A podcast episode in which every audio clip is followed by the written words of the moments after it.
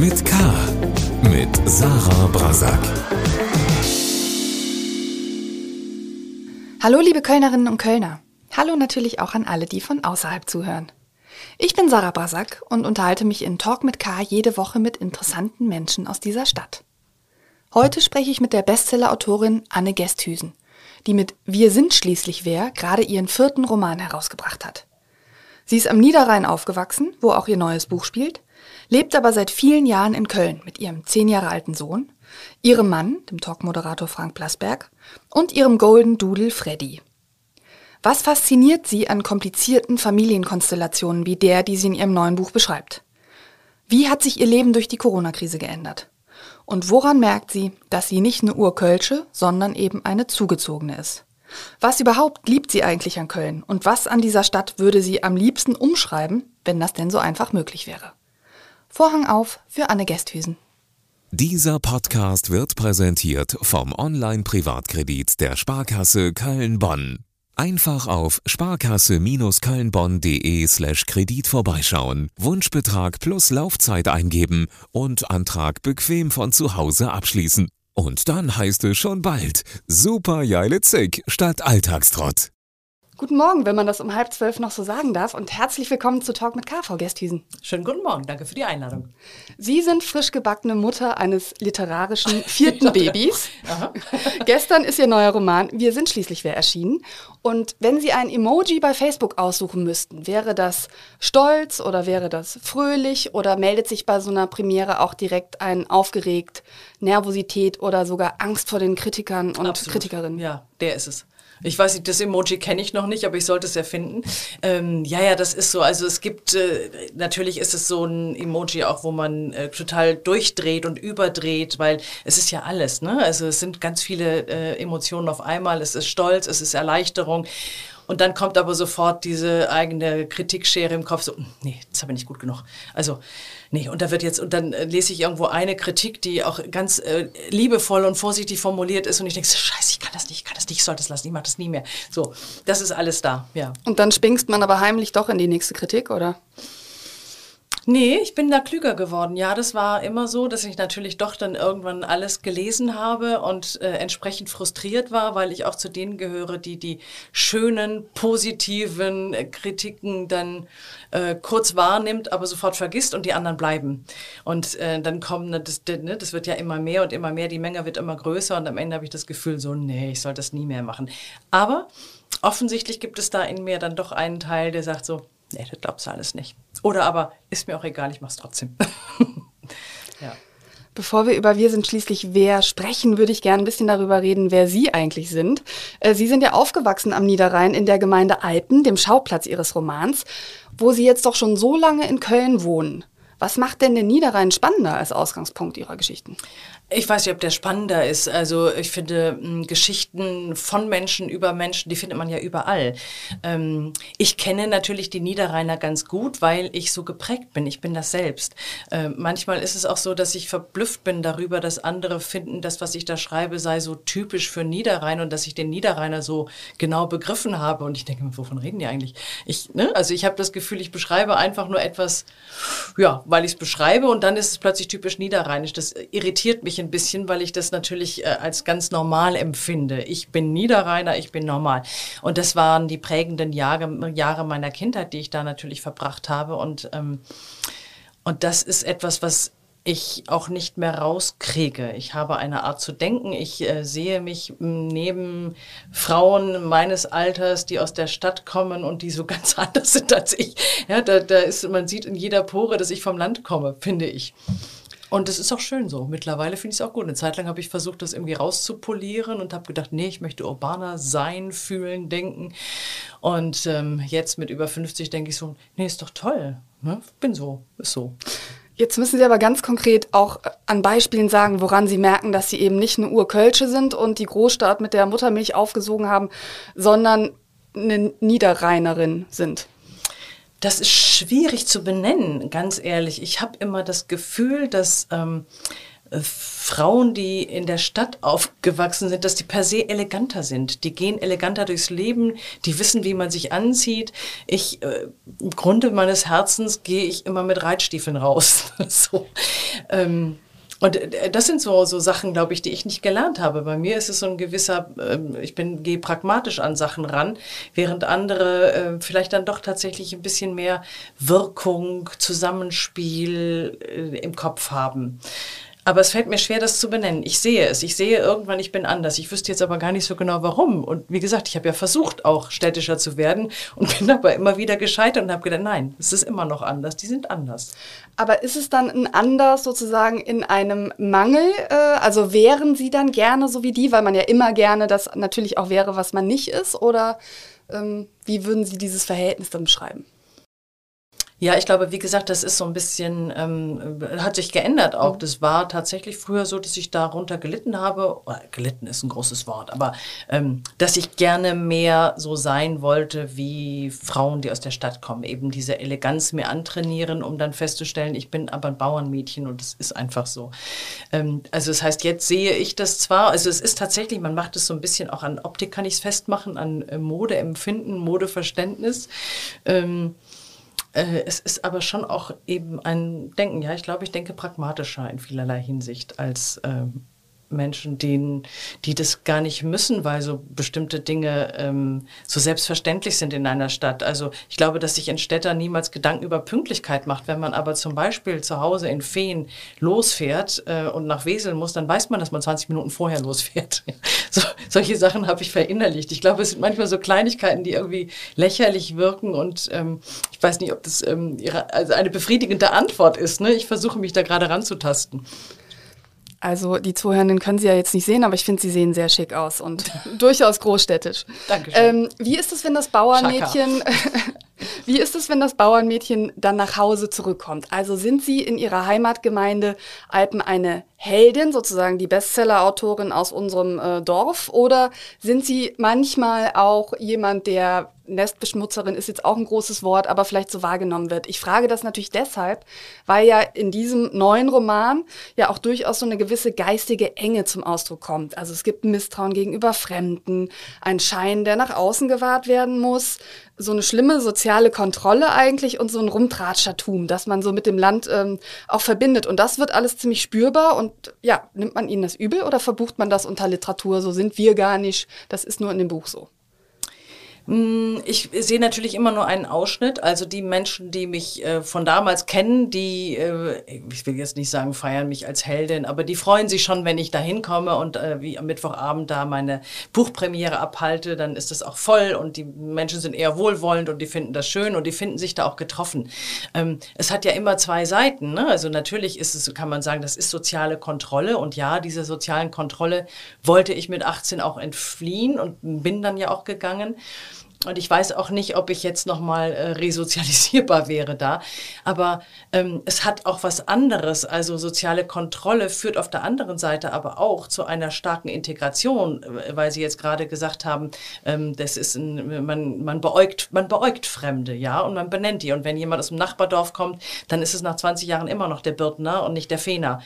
Ähm, einerseits. Auf der anderen Seite ist es aber so, dass diese kleine Gemeinde Alpen, und da sind wir jetzt in der Realität, nicht in meinem Buch, diese kleine Gemeinde Gemeinde Alpen, ähm, dass die äh, 2015 oder 16 bis zu 400 Flüchtlinge da hatte. Das ist einfach ein ganz, ganz hoher Prozentsatz und ähm, die es geschafft haben durch dieses Vereinsgedöns da und man ist hier und man achtet aufeinander und tatsächlich haben sie es geschafft, dass irgendwie jeder der dieser 400 äh, Geflüchteten, die nicht bei drei auf den Bäumen waren, waren in irgendeinem Chor oder in irgendeinem Verein. Und das ist Integration, die funktioniert hat und die beeindruckend gut funktioniert hat. Also es hat beides, es hat zwei Seiten. Man ist kontrolliert, aber man ist auch Teil dieser Gemeinschaft. Und diese Gemeinschaft, also dieses Dorf, ein Dorf achtet darauf, dass keiner äh, daraus ausbüchst. Ne? Oder aber er muss ganz gehen. Aber irgendwie so, man versucht so eine Einheit zu sein. Machen wir den IMI-Test im Schnelldurchlauf. Jetzt steht ja der 11.11. .11. vor der Tür. Wie lange hat es gedauert, bis Sie Freude am Karneval hatten? Oder gibt es das ich da auch? Ich komme aus dem Rheinland. Feen ist sowas von okay. karnevalistisch. Entschuldigung, das wusste ich nicht. wir einen Rosenmontagszug, der war größer als die Straßen im Dorf, ja? da biss ich die Katze am Ende in den Schwanz. Okay, das musste man also nicht lernen. Absolut nicht. Okay. Worauf freuen Sie sich denn am meisten, wenn Sie längere Zeit am Niederrhein dann waren, Familienbesuch ähm, und dann wieder nach Köln zurückkehren? Naja, jetzt haben wir Corona-Zeit. Ich weiß gar nicht mehr, wie das davor war. Aber Kino, Freunde treffen, einfach auf die Straße gehen äh, und ähm, Leben haben, mehr Leben haben als also mehr menschliches gesellschaftliches Leben Leben, haben, gesellschaftliches ja. Leben Mhm. haben, genau, Mhm. als äh, wenn man da gegenüber auf der Wiese sehr viele Kühe stehen sieht. Was lieben Sie an Köln oder auch den Kölnerinnen und Kölnern und was nervt? Ähm, die Kölner sind mir tatsächlich nicht fremd, weil äh, dieses Dörfchen, ähm, äh, ähnlich diese rheinische Mentalität gefällt mir schon sehr gut. Ne? Diese, oh komm, trink doch eine mit, ne? das ist ja ganz schön. Und ähm, dieses ähm, dadurch sehr gemütliche, sehr äh, entspannte auch, das, äh, die, ich habe vor Jahren mal einen, ähm, da gab es hier den Doppelgipfel und dann habe ich mit dem damals zuständigen Polizeichef gesprochen und der sagte, äh, das ist total interessant, wenn man diesen Gipfel, diesen Doppelgipfel in Berlin abstatten, äh, veranstalten würde, dann bräuchte man mindestens zwei, wenn nicht dreimal so viele Polizisten hier. Bei Kölnern ist es so, wenn da irgendwo Streit entsteht auf der Straße, dann versuchen die Kölner erstmal, hey, komm, ist doch gut und so richtig doch nicht auf. Und, und das ist ein sehr, ähm, sehr freundliches Klima und das gefällt mir total gut. Es hat natürlich auch da, es gibt ja nichts mehr ohne Kehrseite. Es hat natürlich auch dieses manchmal sehr bräsige, wir reden eigentlich über die viertgrößte Stadt äh, Deutschlands und es ist manchmal doch sehr dorflich oder provinziell hier. Sie besitzen als Autorin ja die Macht der Fiktion, äh, gewissermaßen das literarische Laserschwert. Wenn Sie etwas an Köln umschreiben könnten, was würden Sie als erstes ändern? Oh, das ist jetzt gar nicht so einfach. Ich, ähm, wenn ich da was umschreiben könnte, dann würde ich, glaube ich, erstmal diese nicht gelungene Innenstadt äh, umschreiben oder umbauen, ummalen. Ähm, ich würde diesen wunderschönen Rhein mehr in die Stadt integrieren. Äh, Das sind erstmal so optische Sachen. Und ich würde doch, glaube ich, eine Stadt bevorzugen, in der ähm, die Menschen diejenigen sind, die warmherzig sind und von mir aus auch ein bisschen klüngelig, aber nicht die städtische Regierung. Die sollte ein bisschen straighter sein und wissen, wo es hingeht. Wie sieht's mit Kölsch aus? Ich kann äh, trinken oder sprechen? Tr trinken, trinken und sprechen. Trinken. Nee, ist es, äh, also ich bin jetzt nicht die ganz große Biertrinkerin, aber wenn, dann ist es tatsächlich Kölsch. Das gefällt mir sehr gut. Es ist schön leicht. Was man nicht so bitter ist auch. Ja, es ist nicht so bitter, ist aber auch nicht so süß wie ein, ein Altbier. Ne? Ich komme ja da, ist so mal alt, ist bei uns in der Ecke. Und das habe ich früher mal getrunken, aber das war mir dann doch ein bisschen zu süß. Also ich finde, Kölsch ist wirklich vom Geschmack her, vom ähm, sehr geringen Alkoholgehalt, ist es meins. Und ich finde auch die kleinen Portionen super. So, zack, weg. Ja, und das Kölsch sprechen? Nee, gar nicht. Ich kann auch nicht niederrheinisches Platt sprechen. Das äh, geht mir als Immi leider auch so. Ich hatte äh, gerade Cat Baloo im Podcast, die allerdings erst jetzt am 11.11. dann erscheinen werden. Und dann kam ich immer wieder in Verlegenheit, so bestimmte Liedtitel von denen zu sagen. Und da habe ich immer so, ja, ne? jetzt kein Ja. wo, ähm, weil ich auch, also ich habe Ja, da ja. immer noch so ein, keine Ahnung, wie man das jetzt richtig ausspricht, dann schweige ich lieber drüber. Das ja, ähm, hat man als Moderatorin auch beigebracht bekommen. Also Mhm. um Gottes Willen, bitte, wenn man einen Dialekt nicht beherrscht, auch nicht versuchen. Okay. Das ist ganz schlimm. ja. Ähm, das ist eigentlich ein guter Kniff, dass man den Titel dann einfach auch auf, auf Hochdeutsch sagt. Ne? Ja, das stimmt. Das werde ich mir merken. Ähm, wenn Sie jemand fragen würde, Frau Gesthüsen, worum geht's denn so in Ihrem neuen Buch? Was würden Sie sagen? Dann würde ich sagen, es geht um Ankommen bei sich in einem Dorf, äh, in seiner Familie ähm, und auch, äh, wie man denn wieder auf den Weg zurückfindet, wenn man gescheitert ist. So, das sind so drei, Be drei, drei übergeordnete Themen. Ähm, werde ich es versuchen, in ein paar Sätzen mehr zu beschreiben. Dann haben wir einmal eine ähm, evangelische Pastorin, die ähm, in einem Dorf, äh, obwohl evangelisch, trotzdem auf eine sehr konservative Struktur stößt und jetzt erstmal irgendwie als kleines Mädchen vom Pastor abgehandelt wird. Die gibt es tatsächlich. Die hat ein reales Vorbild, diese Frau. Die habe ich kennengelernt und als ich sie kennengelernt habe, habe ich gedacht, oh, ich habe eine Protagonistin für mein neues Buch. so. Das ist sie natürlich nicht, aber es gibt tatsächlich so ein paar von ihren Anekdoten. Also dieses Ankommen, ähm, ein, ein Dorf, das eben äh, in der Struktur, glaube ich, per se relativ konservativ ist, ähm, das versucht sie so ein bisschen auf Vordermann zu bringen, auch äh, ins 21. Jahrhundert zu überführen, auch wenn wir da jetzt schon eine ganze Weile sind. Das ist das eine. Auf der anderen Seite kämpft sie in ihrer Familie, die eben auch eine unglaublich konservative katholische Adelsfamilie ist. Sie ist das schwarze Schaf und äh, hat mit ihrer Schwester so gar nichts gemein. Die beiden sind eben, wie das oft bei Geschwistern ist, zwei Seiten einer Medaille. Und da geht es aber auch um Resilienz, die sie beibekommen haben. Also die beide haben was ein Päckchen zu tragen haben, äh, schicksalshafte ähm, Ereignisse in ihrem Leben. Die eine macht daraus was und geht sozusagen mit dem Gepäck, das sie irgendwie formt und irgendwie sich vernünftig auf den Rücken schnallt, weiter. Die andere zerbricht da dran. Und das ist so ein bisschen die Frage, wie kann das eigentlich sein, was man ja oft in Familien erlebt. Da sind zwei völlig unterschiedliche Menschen, die haben den gleichen Genpool, die haben die gleiche Sozialisation. Und trotzdem reagieren die so anders. Und wie kann das sein? Das ist so ein bisschen diesem, ähm, diesem Geschehen nachzuspüren. Wie kann das sein? Und dann gibt es eben auch noch etwas, was die Dramatik zwischen den Geschwistern vorantreibt. Äh, gibt es sozusagen ein, ein, äh, eine kleine Kriminalgeschichte, also eine Frau, die alles verliert, unter anderem auch ihr Kind. Das ist weg. So. Die Romanfamilie, Sie haben es eben schon gesagt, ist adlig, womit in dem Roman ja auch nochmal ganz besondere Problematiken aufkommen in Bezug auf äh, Schein und Sein. Ja? Also die Mutter ist eine, die eigentlich möchte, dass ihre beiden Töchter äh, adlig heiraten. Die eine tut's, die andere nicht. Und also die eigentlich erpicht darauf ist, sozusagen nicht ihren Töchtern das Glück zu verschaffen, sondern ähm, den sozialen Status. Was hat Sie jetzt äh, an diesem Adligsein gereizt? Haben Sie da auch ein Vorbild oder kennen Sie selbst adlige ja, wenig, aber was mich daran reizt, ist, dass es so ähm, klar benannt werden kann. Also ne, ein adliges Mädchen heiratet nicht nach unten. Ähm, tatsächlich sind wir doch alle so in unserer gesellschaftlichen Struktur. Wir wollen, dass unsere Kinder sich tendenziell nach oben orientieren, wie auch immer man dieses oben dann definiert. Also ähm, man tut sich schwer damit, glaube ich, als akademisches äh, Elternpaar zu akzeptieren, dass äh, vielleicht äh, die Tochter einen Nicht-Akademiker heiratet oder so. Also wir haben ja dieses, äh, diesen Dünkel haben wir alle in unserer Gesellschaftsschicht, wo wir gerade sind. Und beim Adel ist es halt sehr exemplarisch, dass man da, ja, da kann man es so benennen und ähm, die von uns zu sind eine Klasse, ja, aber wir sind alle irgendwo in unserer eigenen Klasse. Und ähm, ich finde es total spannend, dass tatsächlich ähm, ich mich auch immer frage, wir haben einen zehnjährigen Sohn, mh, hm, bin ich eigentlich tatsächlich auf dem richtigen Weg, wenn ich überlege, ähm, wie ich seinen Weg, seine zukünftige Karriere, wo immer die ihn hinführt, am besten ebne. Natürlich bin ich auf diesem Trip. Ja, ich möchte, dass der gute Noten hat, weil mit guten Noten ist es so, man geht halt leichter durchs Leben, man wird nachher leichter die Wahl haben, welche Studie. So.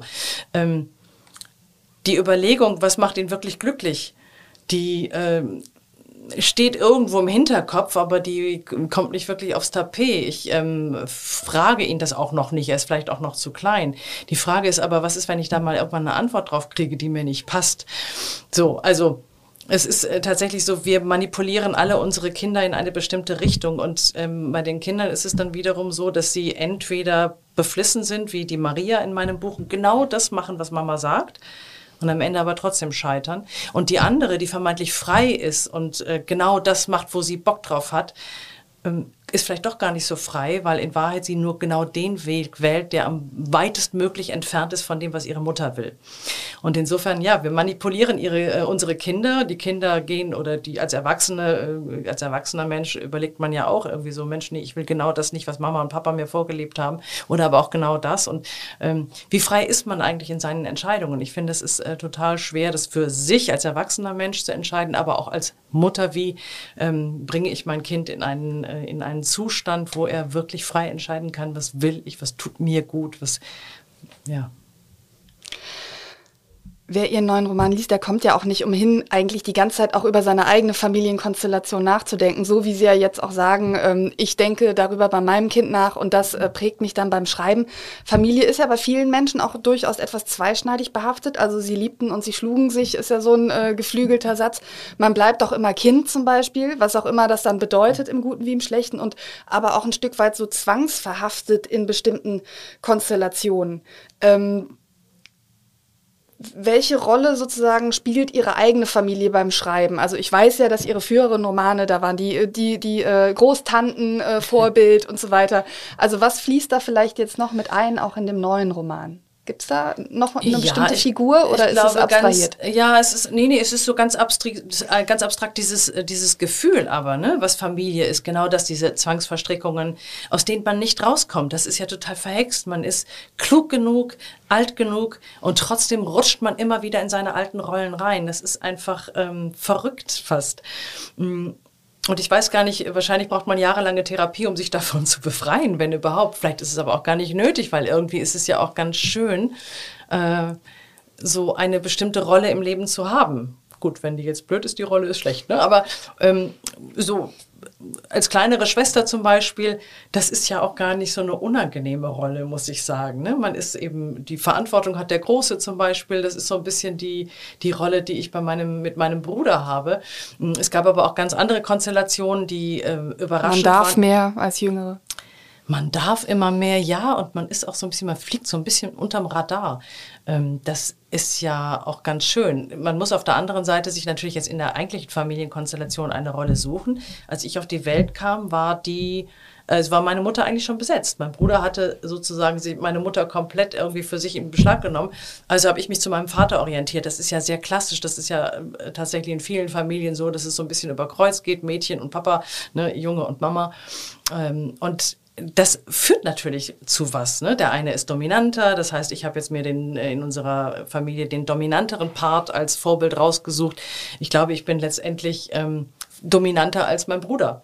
So, der sich eher Sachen, weiß nicht, vielleicht nicht gefallen lässt, aber zumindest zurückhaltender als ich, äh, während ich es überhaupt nicht haben kann und ertragen kann, wenn man mir was vorschreibt, bin ich sofort erstmal irgendwie auf dem Kiviv und so eine innerliche Abwehr habe ich dagegen.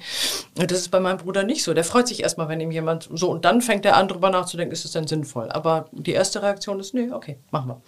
Ähm, und das finde ich total spannend. Also insofern ist meine Familienkonstellation auch da bei der bei Anna und Maria, ähm, die ist da vorhanden, die fließt da ein.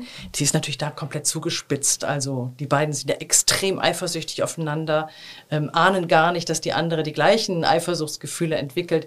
Ähm, das, glaube ich, waren mein Bruder und ich nie. Also glaube ich. ich ist vielleicht auch klassischerweise oder vielleicht auch klischeeweise, aber manchmal war ein Schwesternding. Bitte, Entschuldigung, das habe ich. Ein Schwesternding, also sozusagen so diese zwei Schwestern. Ja, ja. das glaube ich mhm. auch. Also mhm. das habe ich tatsächlich auch in vielen Freundinnen, mit denen ich spreche, die die Schwestern haben, wo ich immer denke, boah, da sitzt aber irgendwie, mein Gott, ist da eine Eifersucht da drin. Das ist vielleicht tatsächlich so, dass es bei Mädchen, Jungen nicht so extrem ist. Die Hauptfigur, also die Pfarrerin Anna von Betterei heißt sie, ähm, hat auch den Vater als, als großen Bezugspunkt. Der Vater lebt aber nicht mehr. Und sie hat auch einen Hund und der heißt Freddy. Mhm. Und jetzt ist ja in diesem äh, Klappentext äh, ihres Buches zu lesen, dass sie auch einen Hund haben, der Freddy heißt. ja. Und äh, ja, deswegen hatte ich mich äh, auch sozusagen nochmal gefragt, wie viel von Anne Gesthusen steckt eigentlich in dieser Anna, wenn man zum Beispiel auf das Pastorinnensein. Haben Sie da sowas, wo Sie sagen, das hätte mir eigentlich auch gefallen können, wenn ich jetzt nicht zufällig Moderatorin geworden wäre? Oder das nicht hat ja durchaus was Ähnliches. Ja, ne? ja, eben, deswegen. Das ist ja nah beieinander. ähm, nein, ich fand tatsächlich äh, Religion, Christentum, äh, mit dem ich mich irgendwie so als Schülerin auseinandergesetzt habe, sehr spannend. Ich hatte einen äh, sehr interessanten Lehrer, Religionslehrer, der sehr katholisch war, erschreckend katholisch war und und ähm, da haben wir uns natürlich äh, in, in der Klasse sehr gegen aufgelehnt. Der hat aber einen sehr guten Unterricht gemacht. Also der hat dieses Diskus diesen Diskussionswillen darum gefördert. Und auf der anderen Seite, und das habe ich auch äh, mit meinem Sohn vielfach besprochen, ich finde die, äh, also man kann ja dann glauben, es ist ein Glaube, was, was, wer, wer oder was Jesus Christus genau war, ist ja dann Glaube. Aber ähm, soweit man diese historische Figur kennt, ist ein super Typ gewesen. Es war ein Revolutionär und was hat er die Menschen geliebt und äh, wie tolerant war der denn? Ne? Also wirklich ein tolles Vorbild eigentlich und das äh, fand ich sehr spannend. Insofern, ähm, ich habe nie ernsthaft drüber nach, nicht eine Sekunde drüber nachgedacht, ähm, äh, Priesterin, Pastorin zu werden. Ich bin ja auch katholisch von Hause aus, deswegen kam das sowieso nicht in Betracht. Aber, ähm, aber ja, es ist mir nicht so komplett fremd. Ich finde es nicht alles ganz schrecklich oder die Vorstellung nicht schrecklich. Ähm, aber abgesehen davon mh, Mm, man sagt ja immer, dass Erfindung ist ein bisschen Erinnerung. Das äh, trifft für die Anna von Betterei sicherlich zu. Also viele Dinge, die sie als Kind erlebt, sind meine Erlebnisse wie ich. Ich bin auf dem Dachfirst entlang balanciert und hatte jetzt keine große Schwester, die sich Sorgen gemacht hat, aber mein Opa hat mich erwischt und ziemlich, äh, ziemlich zusammengeschissen.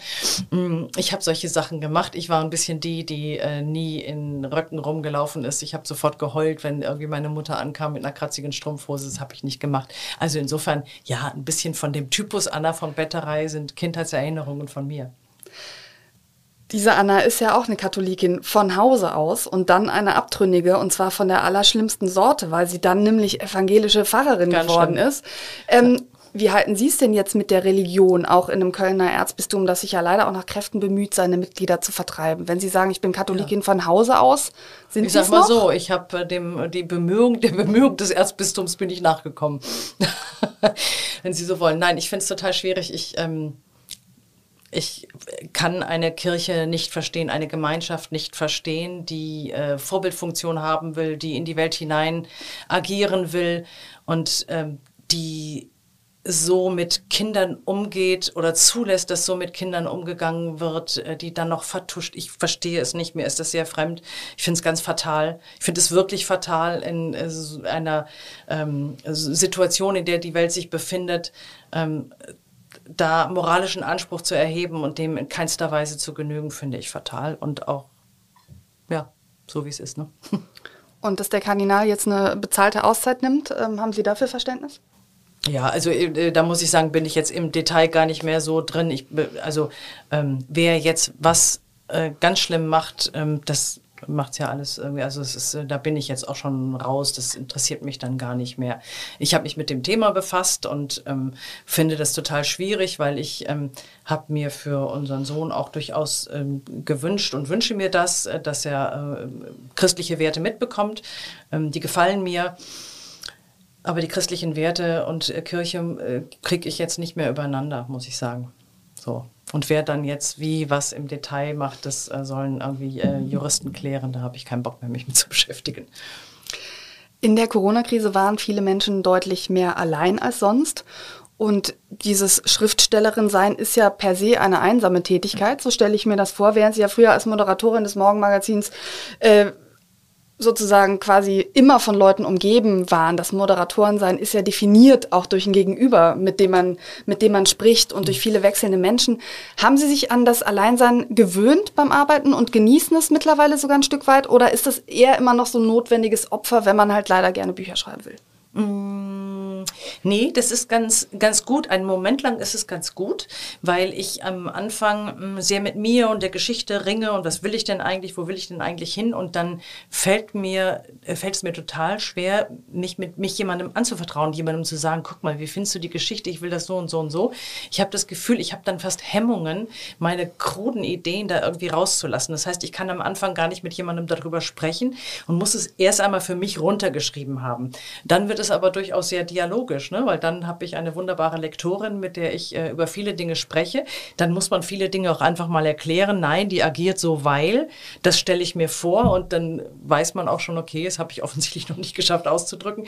Wobei, äh, Buchrezeption ist ja auch immer was sehr Eigenes. Ich glaube, irgendwie, wenn man 100.000 Bücher verkauft, dann hat man 100.000 verschiedene Bücher verkauft, weil gerade wenn es um Familiengeschichten geht, jeder versteht sie anders, jeder liest sie anders. Und äh, das ist ganz lustig, dann mitzukriegen mit, äh, mit, im Dialog mit einer Lektorin, äh, warum man was wie gemacht hat, wie man was zu verstehen will und äh, wo vielleicht jemand einfach einen komplett anderen Hintergrund hat und dieses Buch deshalb ganz anders liest.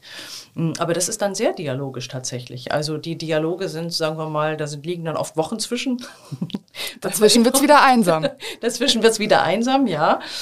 Aber ähm, nee, das geht. Und ich kann mir da auch wunderbar Dialoge im Kopf machen. Ich rede dann in Gedanken mit meiner Lektorin. Okay. Reicht manchmal. Ist mir mhm. manchmal lieber. Man führt also quasi einfach die Gespräche im Kopf, um genau. weniger allein zu sein. Ich weiß ja schon, was du jetzt sagen würdest. ja.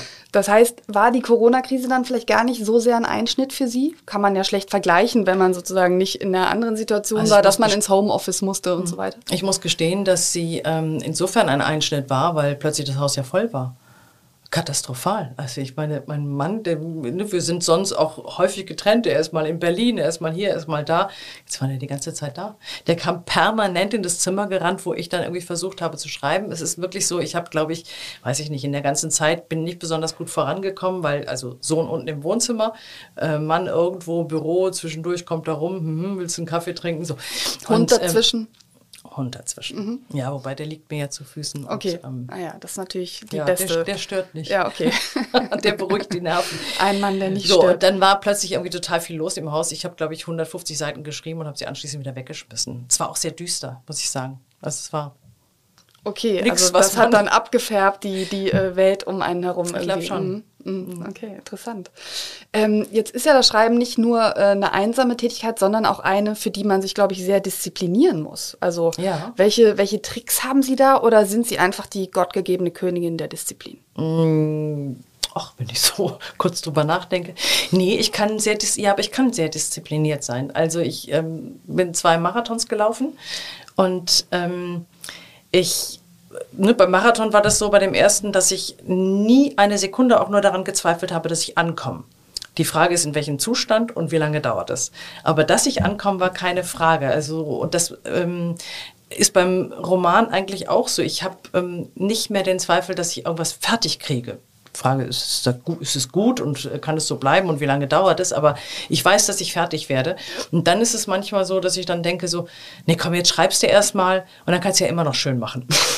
und das hilft mir tatsächlich, mich ähm, dazu zu bringen. Also ich denke nicht über den einzelnen Satz nach, sondern ich fange an zu schreiben. Und ähm, durch Moderation ist es ja auch so, dass man schreiben oder sich vorbereiten äh, auf einen Punkt und unter Zeitdruck kann, weil du musst halt nachher irgendwas haben. Was ist dann sei dahingestellt, aber es muss irgendwas fertig sein.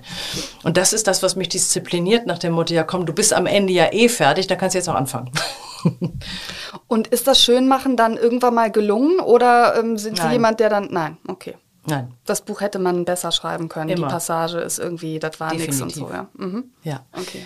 Ja, ich hadere sehr darunter, dass ich ähm, äh, früher hat ein Freund von mir hat immer gesagt, ich schwanke zwischen Minderwertigkeitskomplex und Größenwahn. Und äh, das ist tatsächlich so, dass ich den Minderwertigkeitskomplex habe. Ich kriege nichts richtig schön hin, aber eigentlich müsste ich das können. Also ich habe keinen Zweifel daran, dass ich es eigentlich kann. Ich kriege meine PS nur einfach nicht auf die Straße. Daran hadere ich und das war, das durchzieht leider mein Leben. Ich habe noch nie meine PS auf die Straße gekriegt. Gut, so ähm, das macht einen ja dann meistens auch damit kann man sich vielleicht trösten, ja dann auch besser, weil man immer denkt so, gib noch das letzte PS rein, oder? Auch wenn es anstrengend nee, nee, ist. Nee, es geht ja nicht. Also, nee, nee, der Frust ist gleich groß. Also vielleicht ist er sogar ungleich größer, weil ich nicht aufgeben kann. Ich denke ja immer, ich kann das ja eigentlich. Und wenn ich es jetzt noch nicht geschafft habe, dann ja, dann muss ich es halt nochmal machen und dann muss ich es nochmal machen und dann muss ich es nochmal machen und ich komme aber nie an den Punkt. Ich weiß das auch, aber ich weiß, dass ich da hinkommen müsste. Das ist total frustrierend. Sie haben ja auch noch ein paar Jahrzehnte Zeit, dahin zu kommen. Ja, richtig. Ja. Ich habe meinem Sohn die 100 versprochen. Äh, ja, Ihr Sohn, gutes Stichwort, unter dieser Corona-Krise, die ja auch leider immer noch anhält und jetzt wieder an Fahrt aufnimmt, haben ja vor allem die Kinder stark gelitten und leiden auch immer noch. Ihr Sohn ist zehn Jahre alt, haben Sie eben gesagt. Über welche politische Entscheidung in Bezug auf Schulen oder sozusagen Kinder und Corona haben Sie sich am meisten geärgert oder ärgern, ärgern sich vielleicht auch immer hm. noch? Ich finde es total schwierig, davon ärgern zu sprechen. Also erstmal vor einem Jahr oder vor, vor zwei, oh Gott, vor zwei Jahren, vor anderthalb Jahren, ähm, waren wir in einer Situation, es wusste ja keiner, wie es wird. So. Im Nachhinein dann zu sagen, das haben die alles falsch gemacht, kann man zwar analysieren, aber sich dann darüber aufzuregen, ähm, also ich glaube nicht von mir, dass ich richtigere Entscheidungen getroffen habe. Ich äh, fand es extrem schwierig, die Schulen zu schließen. Ähm, ich weiß jetzt auch nicht, ich kann es wirklich nicht sagen. Hätte man eine andere Möglichkeit gehabt, hätte man sagen können, okay, man schützt äh, die, die Schutzbedürftigen, die älteren Menschen, man schützt die besser und lässt dafür den, den jungen Leuten, den jungen Menschen ähm, mehr, mehr Raum. Gefühlt wäre es besser gewesen. Ich weiß es nicht. Ich weiß nicht, was am Ende dabei rausgekommen wäre und ich äh, maße mir auch nicht an, das besser, besser entscheiden zu können. Aber das hätte ich natürlich besser gefunden, weil äh, die, die Kinder eine, ähm, für deren Zukunft das wirklich dramatisch ist unser Sohn ist gut da rausgekommen. Ähm, wir hatten in der Zeit Zeit, um, äh, um uns um ihn zu kümmern, Homeoffice zu kontrollieren. Aber wir wissen, dass bildungsferne äh, Haushalte nicht in der Lage sind. Wir haben auch das nötige Geld. Der kam auch mit ein bisschen Sport zurande, weil wir einen Garten haben und so. Also für privilegierte Menschen war das sicher aushaltbar. Für die, die dieses Privileg nicht haben, ähm, ist es eine Katastrophe, weil Kinder, glaube ich, in dem Alter, wenn sie denn dann gerade dabei sind, schreiben oder rechnen zu lernen, denen fehlt die Basis. Das werden die nicht mehr aufholen. Und das finde ich total katastrophal. Oder auch zu sehen, dass da Kinder sind, die in dieser Zeit sich irgendwie 15 Kilo angefuttert haben in den anderthalb Jahren. Die werden ihr Leben lang fettleibig sein. Und ähm, da hat man so viele Schäden produziert, dass ich mich gefragt habe, ist das richtig gewichtet? Warum guckt man nur nur auf äh, alte Menschen und ja, natürlich, das ist dramatisch auf Todeszahlen, aber werden wir nicht nachgeordnet auch Suizidzahlen haben bei Kindern und so weiter und so fort. Und ähm, das wurde zumindest sehr wenig diskutiert. Wir haben diese Diskussion, wir sind ja auch nicht mehr in der Lage, leider in unserer Gesellschaft vernünftig zu diskutieren, weil ähm, es gibt keine eindeutigen Wahrheiten mehr, glaube ich. Ne? Man muss irgendwann sagen, es ist, es, man hat das auf der einen Seite und das auf der anderen Seite. Wir leben in Grauzonen und wir drängen einander aber immer in Richtung Schwarz oder Weiß. Es ist total fatal für eine Demokratie. Und es wäre schön gewesen, sowas wirklich zu diskutieren, dass man irgendwann das Gefühl hat, okay, mh, mm, ja, dem kann ich mich anschließen. Das ist vielleicht nicht absolut in meinem Interesse, aber ich schließe mich an, weil ich glaube, für eine Gesellschaft, die ja an sich auch ein schützenswertes Gut ist, ist das besser. Weg mit der Maske an den Schulen heißt es ja seit dieser Woche und auch das führt ja an den Schulen zu Diskussionen, die sehr emotional geführt werden, jeweils immer sicherlich aus den richtigen äh, Gründen. Also ich glaube, da gibt es kein, kein richtig oder falsch. Äh, wie finden Sie es? Also unser Sohn ähm, hat äh, zwar keine Maskenpflicht, aber die Lehrer oder Schulleitung hat gebeten, die Maske aufzulassen. Mm, unser Sohn hatte damit keine Probleme. Ich habe ihn gefragt und er sagt, nee, nee, ich lasse die auf, ist überhaupt gar kein Problem. Die haben sich daran gewöhnt, ja. Die sind seit zwei, zwei, zwei Jahren laufen die mit dem Ding rum und so, der merkt das gar nicht mehr, ob er die aufhat oder nicht. Das ist ganz gut und insofern, auf der anderen Seite werden die dreimal in der Woche getestet. Insofern habe ich auch keine große Sorge, dass er sich da ansteckt. Ich ähm, äh, finde das jetzt in Schulen auf freiwilliger Basis okay. Meinetwegen könnte die Maskenpflicht auch bleiben. Impfpflicht ist ein weiteres heiß diskutiertes Thema. Wir hatten äh, Wäre ich sofort dafür. Tut mir leid. ich fände, ich glaube, dass manche Menschen, die auch sehr mit sich hadern, ähm, dass, dass denen das die Entscheidung erleichtert. Ich finde, dass ähm, Bestimmt, also eine Pflicht muss Ausnahmen haben. Auch wir leben in einem Bereich, wo es Menschen gibt, die vielleicht schwerst allergisch sind und äh, die tatsächlich da problematisch darauf reagieren. Ähm, dann natürlich nicht. Also niemand muss sich selbst gefährden, aber niemand sollte auch per se das Recht haben, aus, ähm, oh, ich bin da so kritisch oder ich habe da keinen Bock drauf, andere Menschen zu gefährden. Also die Freiheit des einen hört da auf, äh, wo die Freiheit des anderen komplett eingegrenzt wird oder die Freiheit einer ganzen Gesellschaft eingegrenzt wird. Ich wäre sehr dafür, ich will diesen Scheiß loswerden. Man kann sich fragen, ob man irgendwann vor anderthalb oder zwei Jahren äh, andere Weichen hätten stellen sollen, um die Situation jetzt nicht mehr zu erreichen. Kann man gerne drüber darüber diskutieren. Fakt ist aber, wir sind in einer Situation, aus der wir alle raus wollen. Und es gibt, glaube ich, nur diesen einen Weg daraus. Neben Corona gibt es da ja noch eine andere Krise, die vor allem die ausbaden werden, die jetzt zum Beispiel zehn Jahre alt sind, die Klimakrise. Was macht Ihnen da am meisten Sorgen, wenn Sie jetzt auch an die Zukunft Ihres Sohnes denken? Ähm, am meisten Sorgen macht mir jetzt erstmal, wie sehr den das belastet ein zehnjähriges Kind, der äh, mit mir zusammen Nachrichten guckt. Äh, ich weiß nicht, wann diese Meldung war, vor zwei Jahren, vor drei Jahren. Ähm, wie stark äh, die Insekten zurückgegangen sind. Also das, Bienensterben war Haupt, die erste Nachricht, die erste Schlagzeile. Und das hat er gesehen und er hat innerhalb von einer Sekunde angefangen zu weinen. Und zwar bitterlich. Und das muss ich sagen, hat mich wirklich total mitgenommen, weil mir dann erstmal klar geworden ist, so wie sehr die das spüren, äh, wie sehr es sie verängstigt. Und ja, das wird deren Leben beeinträchtigen. Ich habe immer noch die Hoffnung, ich bin da sehr technikgläubig auch, ich habe immer noch die Hoffnung darauf, dass wir über einen technischen Fortschritt irgendwie da noch wieder rauskommen.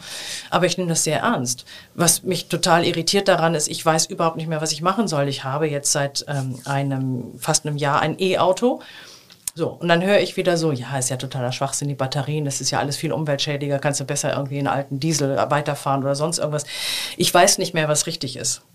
Und ich habe das Gefühl, ich kann jetzt auch mit 50 Jahren nicht mehr schnell irgendwie äh, das Richtige studieren, Physik studieren, Biologie studieren, um zu wissen, was ist denn eigentlich mein vernünftiger Beitrag.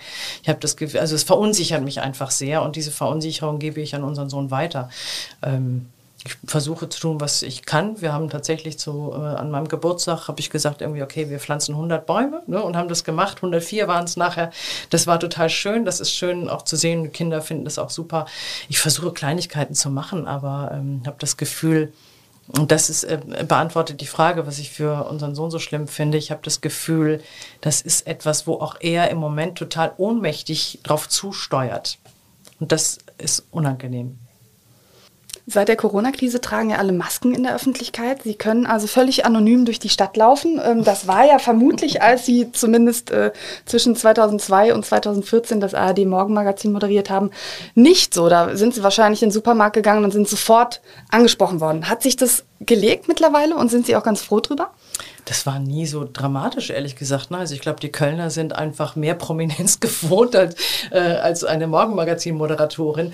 Ähm, und wenn, muss ich jetzt auch sagen, war das immer sehr nett. Also es war nie problematisch, sondern irgendwie kam jemand an knifft dann so ein Auge zu nach dem Motto, ich habe sie erkannt. Ne? Es war mehr so die Freude darüber, ich habe sie erkannt, hm? aber äh, eher wohlwollend. Ich glaube, die, die mich dann nicht leiden mochten, die haben auch einfach weggeguckt. Ähm, und das hat sich äh, mit Maske erkenne ich ja nicht mal meine besten Freunde, ehrlich gesagt. Ne? Ähm, das hat sich äh, jetzt natürlich dadurch nochmal etwas mehr verändert, aber jetzt auch nicht so. Also wir waren jetzt auch nicht so die super Promis, die man dann hinter denen man herschreit oder so. Jetzt kennen Sie ja jemanden ganz gut, der noch relativ oft im Fernsehen ist. Ähm, ich sage das mal für alle, die das hier vielleicht noch nicht wissen. Ähm, Frank Plasberg ist Ihr Mann, Moderator ähm, dieser Polit-Talk-Sendung, die die meisten wahrscheinlich kennen werden. Äh, werden Sie manchmal darauf angesprochen? Also, dass jemand sagt, ich habe gestern die Sendung gesehen, äh, das ging ja gar nicht oder so? gut gemacht. Ah ja, okay. Ja, das nimmt man ja gerne entgegen ja, dann, das nimmt man gerne entgegen. Ja. ja, nee, nee, es gibt auch manchmal so, ja, es ist ganz lustig, weil ähm, wenn mich jemand auf der Straße anspricht oder auch mein Mann jetzt selbst, selbst. Man äh, kritisiert ihn nicht, äh, wenn man, äh, sondern es ist dann eher, hör mal, der, der, den du da eingeladen hast, der hat aber auch wirklich, den hättest du mal unterbrechen, hast du zu lange reden lassen. Ne? Aber die Schuld liegt dann immer bei dem Gast eigentlich. Das ist so, ich glaube, weil es jedem Menschen wahrscheinlich schwer fällt, ähm, da jemanden direkt zu kritisieren, zu sagen, du hast es falsch gemacht, ist ja auch schwer zu benennen. Ja. So. Mein Mann und ich haben eine sehr herzliche Streitkultur. Wir setzen uns laut, krachend und sehr emotional auseinander. Das habe ich in einem Interview äh, gelesen, was Sie gesagt haben sollen. Äh, mit Verlaub, wer Ihren Mann im Fernsehen sieht, kann sich das auch gut vorstellen. Ähm, worüber streiten oder diskutieren Sie gerade am meisten am Küchentisch? Ist es die Ampelkoalition? Ähm, ist es Politik? Leider nicht. Ich bin ja von Hause aus, meine Familie war sehr politdiskussionsfreudig. Ähm, mein Mann verweigert das immer ein bisschen mit mir. ähm, nee, das ist äh, tatsächlich, ähm, also die Ampelkoalition. So wie die Köche, die zu Hause dann nicht kochen wollen, weil ja, er schon so viel sonst so drüber reden so, muss. Ja, ja, genau. Oder vielleicht nerv ich ihn, weil ich da auch sehr emotional und heftig reagiere und, und diskutiere. Nee, es ist weder, also es ist nicht so die Parteipolitik, ähm, was äh, uns gerade sehr umtreibt, wobei wir da oft auch ähm, relativ, relativ ähnlicher Ansicht sind, ist so die Wokeness, Political Correctness, aber auch Feminismus, da weichen unsere Ansichten natürlich schon ein bisschen voneinander ab. Ähm, solche Sachen diskutieren wir dann auch sehr lautstark, auch gerne mit, er hat ja eine erwachsene Tochter und äh, die, der, es ist dann so ein bisschen Mann-Frau, Mann gegen Frau. Das heißt, äh, das Thema Gendern steht dann zum Beispiel. Zum Beispiel reden wir über das Thema Gendern, mhm. ja, und ich ähm, bin äh, das, also ich versuche meinen Bann dann immer auf die richtige Linie zu bringen. Mhm. Ich schaffe das auch. Was ist ja. die richtige Linie? Die richtige Linie ist entspannt euch, Leute. Mhm. ja, also ich finde es total, ich finde es total selbstverständlich, dass junge Leute gendern wollen. Ähm, ich finde es auch richtig. Es ist an der Zeit und ähm, es wird sich da auch irgendwie eine Form durchsetzen, die dann äh, gangbar ist. Äh, die Sprache zu würde damit verhunzt. Finde ich total absurd. Wir haben so einen Hickser in der Sprache. Wir sagen nicht Blumentopf-Pferde, wir sagen Blumentopf. Erde. Also wir kennen diese Pause, wir sprechen schon lange nicht mehr so, wie Goethe geschrieben hat. Sprache verändert sich, das finde ich überhaupt nicht problematisch. Was ich problematisch finde und was mich total nervt, ist, äh, wenn ich jetzt nicht äh, BürgerInnen sage, dass ich dann gleich in eine Ecke gedrückt werde. Verflixt, nein, ich bin über 50 und mir fallen solche Sachen irgendwie, äh, ich erinnere, ne? also ich spreche dann, wie mir der Schnabel gewachsen ist und der ist mir eben anders gewachsen. So, ich muss nicht immer sofort unterstellen, dass jemand mit einer Nachlässigkeit gleich ein politisches Statement verbindet. Das geht mir total auf den Senkel. Das nervt mich total in dieser Wokeness. Es ist irgendwie die Unschuldsvermutung gilt plötzlich nicht mehr politisch gesehen. Nervt mich. Wie ist es beim Thema Feminismus? Ja, ich bin feministischer als mein Mann. Mhm. Überraschend. Hm. ja, was ich da, worüber wir tatsächlich ähm, oft diskutieren und das, äh, also äh, bestimmte Dinge sind natürlich selbstverständlich und klar, da muss ich mit meinem Mann nicht mehr drüber diskutieren. Aber was er so gar nicht sieht aus seiner Position heraus, ist, dass es tatsächlich ähm, so äh, ein, ein Alltags-Machotum äh, gibt, ähm, wo Männer unter sich sind oder zwei, keine Ahnung, zwei Redakteure zusammenstehen und ein bisschen das Gefühl hat, dass der Typ das ja doch besser kann als die Frau. Auch wenn sie äh, direkt danach gefragt sagen, nein, natürlich nicht. Also ganz im Gegenteil, die Frau hat ja die viel besser. Sie haben mehr Zutrauen zu einem Typen. Und ähm, ich glaube, das ist immer noch da. Und die, viele Männer, zumindest auch dann im Alter meines Mannes, Mannes, verweigern es, sich darüber Gedanken zu machen, dass ich da recht habe oder dass wir da recht haben könnten und dass sie da noch mal mehr darauf achten müssen oder, oder einfach nur dazu stehen. Ach ja, stimmt, das ist bei mir im Kopf immer noch so drin, das ist gespeichert, auch wie ein großer Mensch ist äh, irgendwie durchsetzungsfähiger als ein kleiner Mensch oder so. Das sind so Sachen, die sind drin.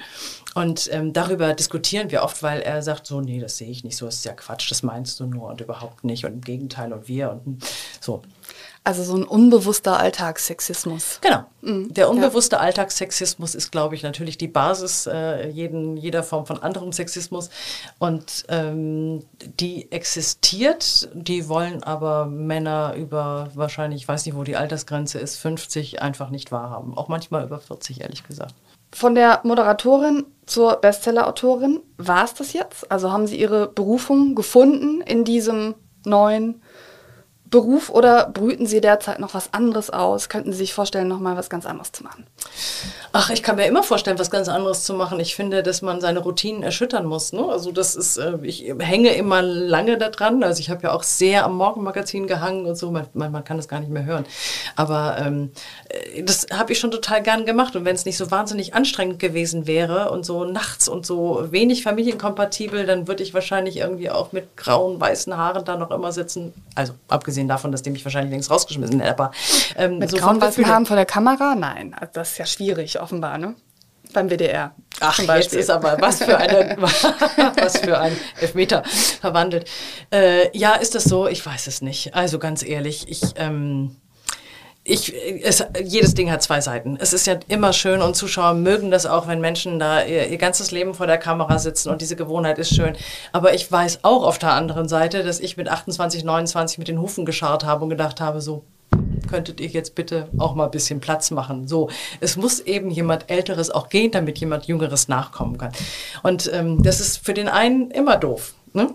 Aber dann, sonst ist es für den anderen doof. Also ich will jetzt den WDR nicht verteufeln. Ich habe nicht das Gefühl, dass es wirklich eine äh, dramatische Altersdiskriminierung da gibt. Ich weiß, es gab Fälle, da ist man auseinandergegangen und das äh, findet der eine doof. Da, da mag auch was Richtiges dran sein.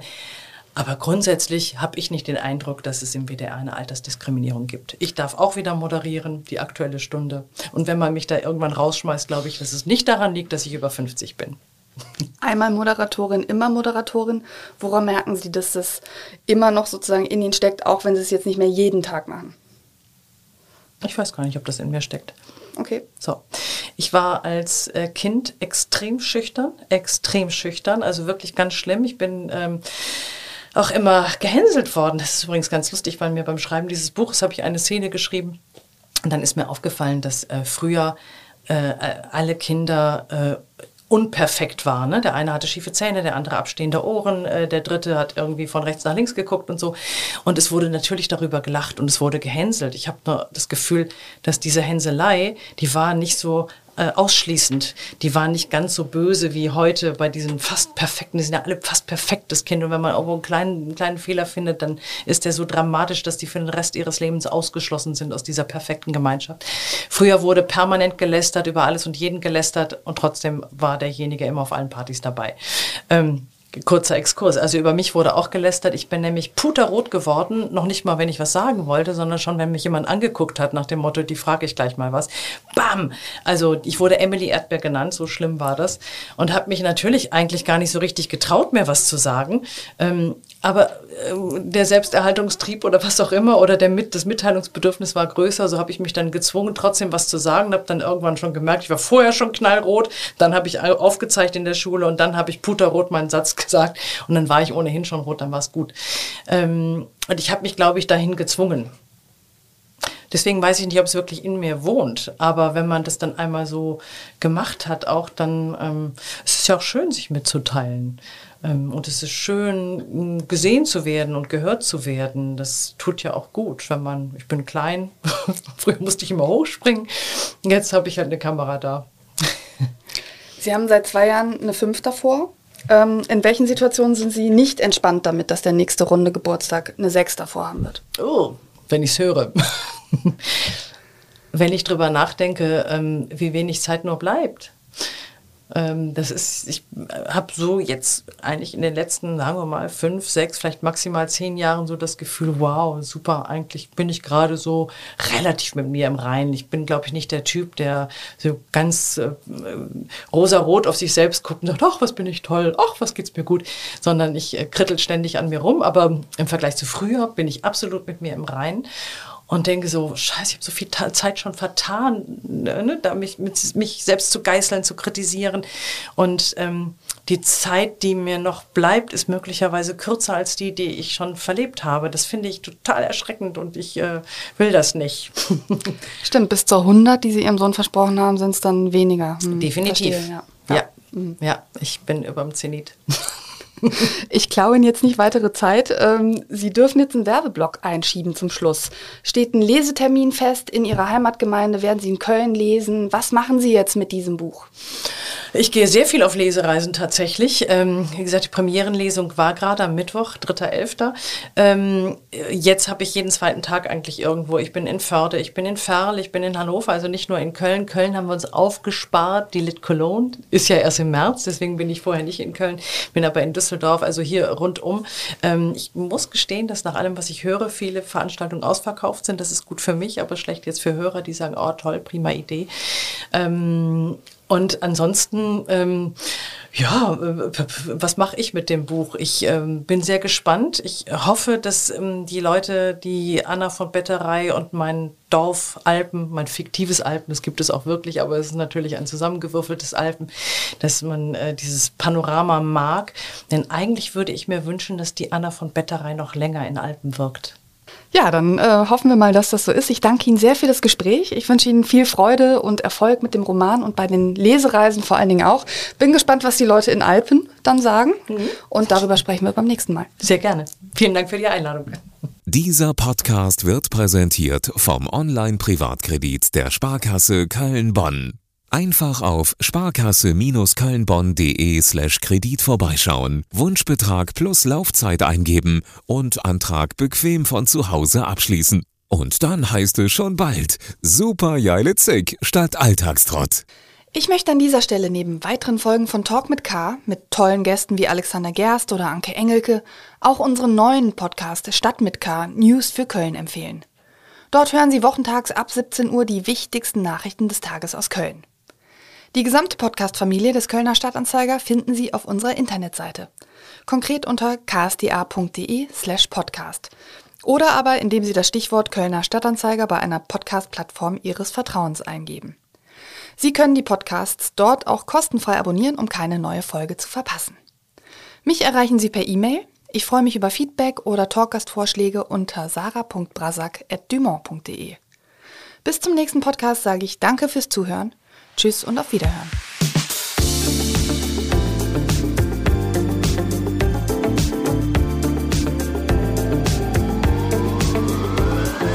Talk mit K